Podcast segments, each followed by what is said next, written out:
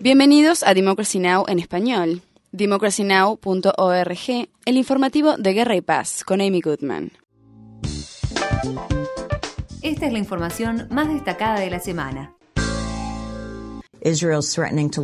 Israel está amenazando con lanzar una invasión terrestre a la franja de Gaza tras haber incumplido un cese del fuego informal mediante una serie de ataques mortales. El miércoles, el líder del brazo militar de Hamas, Ahmed Jabari, fue asesinado en un ataque aéreo israelí. El bombardeo continuó durante todo el día y la noche. Trece civiles fueron asesinados, entre ellos un bebé y una madre embarazada de mellizos. Más de 100 palestinos resultaron heridos y se prevé que el número de muertos aumente. Mientras tanto, el presidente Barack Obama hizo una aparición ante periodistas en la Casa Blanca el miércoles en su primera conferencia de prensa desde que fue reelecto presidente. Durante su discurso, Obama realizó los comentarios más exhaustivos sobre el cambio climático hasta la fecha, donde reconoció que su gobierno no ha hecho lo suficiente para combatir el calentamiento global. El presidente Obama declaró: No hemos hecho lo suficiente, de modo que en las próximas semanas y en los próximos meses tendré una conversación exhaustiva con científicos, ingenieros y representantes políticos y representantes públicos para que investiguen qué más podemos hacer para reducir las emisiones de carbono en el corto plazo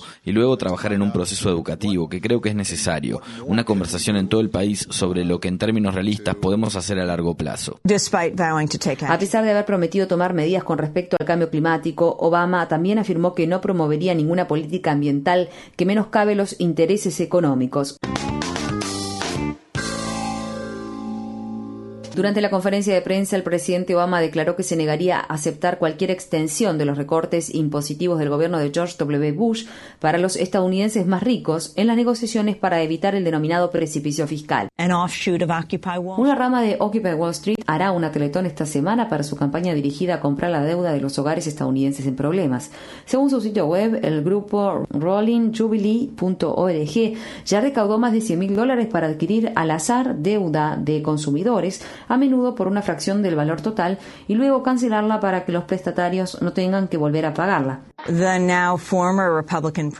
El ahora ex candidato presidencial republicano Mitt Romney está nuevamente bajo escrutinio debido a la filtración de una grabación en la que habla de los partidarios del presidente Obama. En una llamada en conferencia con donantes, Romney culpó de su derrota a los regalos que Obama había hecho a diversos grupos, como afroestadounidenses e hispanos. En esa oportunidad, Romney dijo. what the president uh, the president's campaign yeah. did was Lo que la campaña del presidente hizo fue centrarse en determinados miembros de su coalición de base y hacerles extraordinarios regalos financieros de parte del gobierno, y luego trabajar agresivamente para que votaran. Lo que hizo el presidente fue dar dos cosas. Una fue darle un gran regalo a la inmigración con el programa de amnistía para la ley Dream, que obviamente fue muy popular entre los votantes hispanos. La número dos fue Obamacare, que básicamente representa 10 mil dólares por familia. Es una estrategia políticamente probada, la de dar un montón de dinero del gobierno a un grupo, y adivinen qué, te votan. Es muy difícil competir con algo como dar cosas gratis.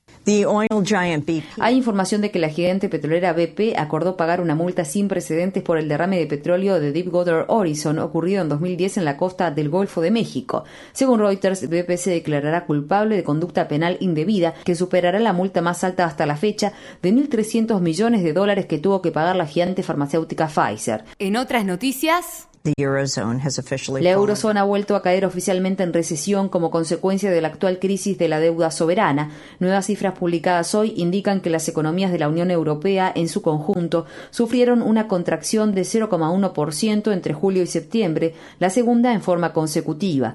La noticia surge un día después de que millones de trabajadores de la Unión Europea participaron en una huelga general sin precedentes contra las medidas de austeridad, como los aumentos de los impuestos y los recortes del gasto. La huelga fue denominada Día de Acción y Solidaridad y marcó la primera vez que los sindicatos participaron en huelgas coordinadas en el continente europeo. Y por último, Naciones Unidas advierte que los cultivos de Haití que se cosecharían el próximo mes de marzo podrían haber sido destruidos por las inundaciones ocasionadas por el huracán Sandy. Haití se ha visto aplastada por Sandy debido a las devastadoras inundaciones que han ocasionado importantes daños y provocado que miles de personas más debieran ser evacuadas, aumentando la cantidad de evacuados por inundaciones previas y por el devastador terremoto de enero de 2010. El martes, el jefe de la Oficina de Coordinación de Asuntos Humanitarios de la ONU, Johan Peliman, dijo que además de la probable destrucción de las cosechas de marzo, las recientes inundaciones han generado un aumento de las enfermedades transmitidas por el agua. La Asamblea General de las Naciones Unidas votó para condenar el bloqueo de Estados Unidos contra Cuba por 21 años consecutivos. La votación final fue de 188 votos a favor y 3 en contra. Los únicos países que se opusieron junto a Estados Unidos fueron Israel y Palau, una isla del Pacífico.